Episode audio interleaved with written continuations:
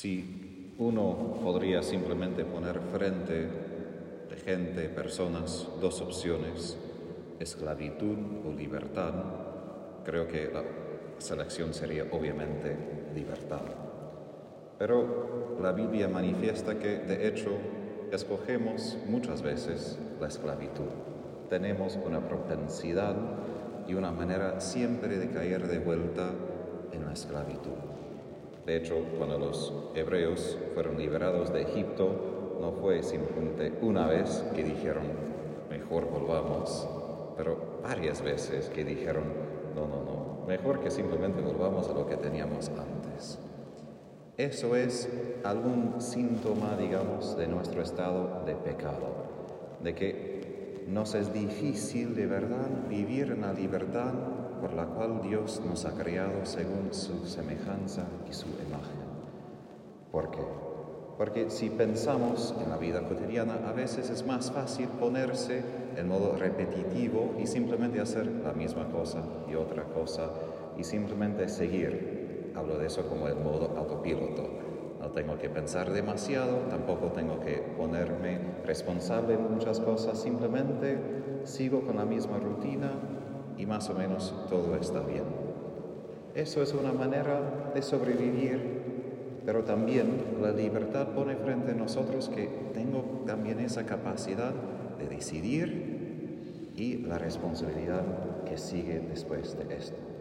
Eso a veces nos espanta. Y de hecho hoy en día creo que parte de la razón que se niega que el cielo, por ejemplo, existe que el juicio existe, el infierno existe, es más allá de opciones muy contrarias, es esa negación de que de verdad somos libres y tenemos la capacidad de elegir. No queremos enfrentar que de verdad tengo capacidad de decir que sí o que no.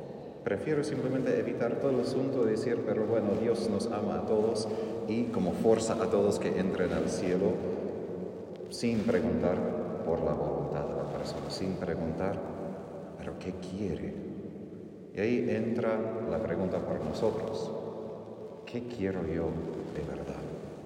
¿Cómo es mi libertad frente de Cristo? Ahora, otro desafío con esto, porque una cosa es simplemente la libertad humana como tal, otra cosa es la libertad cristiana, porque San Pablo está casi terminando su carta, estamos en capítulo 4, tenemos dos más en la carta de los Gálatas, y él está refiriendo más que todo a una esclavitud religiosa. Y eso es más difícil de discernir, porque como comenté en otra homilía, Satanás muchas veces pone su trampa no con, por ejemplo, por nosotros que queremos estar cerca de Cristo, no va a hablar de tentaciones de estar en drogas, de caminar por las calles. Él va a poner trampas con todas las cosas religiosas, espirituales, citas de los santos. De hecho, cuando Satanás tentó a Jesús, utilizó tres veces la Biblia misma, la misma palabra de Dios, para hacer trampa Jesús.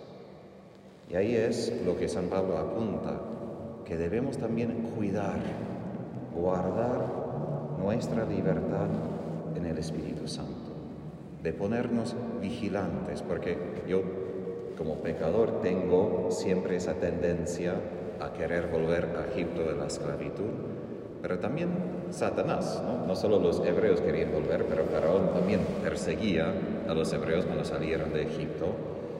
Entonces es importante esa vigilancia de cuidar si vivo bajo el Espíritu bajo su gracia, bajo su impulso, o vivo simplemente bajo las reglas que tengo, la rutina que tengo.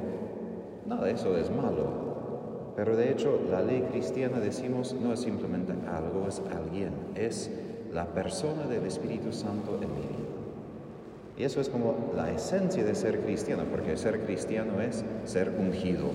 Cristo en griego es ungido, somos ungidos en Cristo y si nosotros no logramos vivir según esa libertad, según el Espíritu, nos perdemos toda la esencia de ser cristianos como tales, porque musulmanes tienen reglas, judíos tienen reglas, muchas religiones tienen reglas.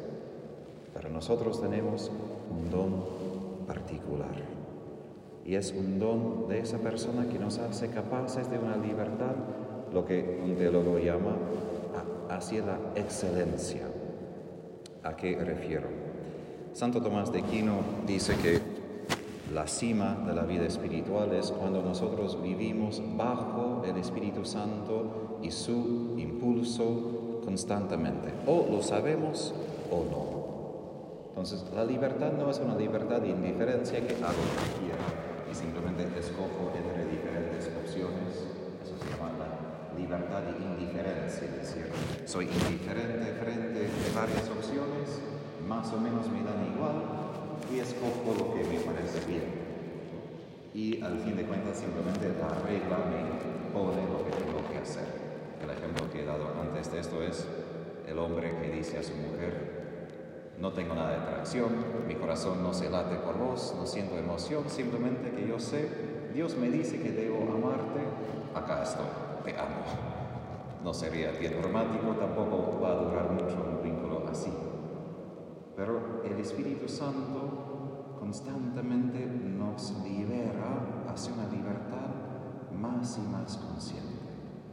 A poder, como atletas que se entrenan mucho, de entrenarnos en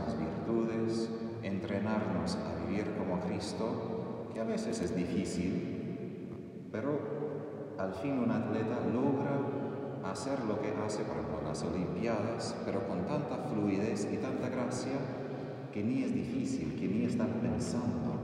Cuando los jugadores, sea de fútbol, de básquet, imagino, cuando están en la cancha, no están pensando tanto. Después de tantas horas de ejercicio, de práctica, simplemente juegan. Todo fluye. Y eso es la libertad. No falta de reglas, pero que hemos vivido tanto, hemos entrenado tanto, que ahora nos resulta fácil todo lo que Dios pide. Hoy, como digo, la libertad que quieren es de indiferencia. Hago lo que quiero sin tener que entrenarme y simplemente me quedo con lo que elijo. Podemos ser así, pero nunca vamos a probar esa libertad de excelencia, que es la palabra griega para virtud. Una virtud no solo es un hábito moral, es una excelencia, es una cualidad que se manifiesta en mi persona a través de la gracia de Jesús, a través de su Espíritu. Pero como Pablo dice, eso es una libertad no simplemente que yo he ganado por mi esfuerzo, más que todo es lo que Jesús ha hecho por mí. Y es lo que Él ganó por mí en el crucifijo. Ahí es parte de la paradoja. Porque aun si no debemos ponernos bajo el yugo de la esclavitud, un peso Jesús pone otro peso sobre nuestros hombros y es el peso de su cruz. Ahí encontramos la libertad, porque la ironía, la paradoja es, Jesús es sumamente libre donde crucificado. No cuando está andando por Galilea, no cuando hacer todo lo que quiera. Eso es la libertad. No libertad de hacer cualquier cosa, sino libertad de excelencia de amar, de amar hasta el fin, de amar en totalidad por completo. Y esto es la libertad que Dios nos da, la libertad de amar, de siempre amar, en cualquier situación. Y esto es lo que Satanás no quiere. Que no recibamos este amor porque eso es la primera libertad. La libertad de recibir el amor que se derrama del corazón de Jesús por nosotros porque si no recibimos ese amor, se quita toda la vida de gracia. Por eso San Pablo enfatiza tanto en la carta la necesidad de la fe. Fe que es la apertura de mi corazón, libertad de recibir gratis todo el amor que Jesús me da. No porque lo merezco, no porque hay explicaciones, simplemente porque se derrama. Y Él merece que su amor no se derrama sobre el suelo. Y después la libertad, habiendo recibido ese amor, amar como. Porque no hay manera de recibir ese amor que simplemente quedarnos lo mismo. Es un amor que nos transforma y un amor que de verdad nos hace no simplemente en una manera libres de mis circunstancias, libre de mis sufrimientos, porque siempre tengo esa capacidad de elegir. Quiero amar y puedo amar, porque primero Cristo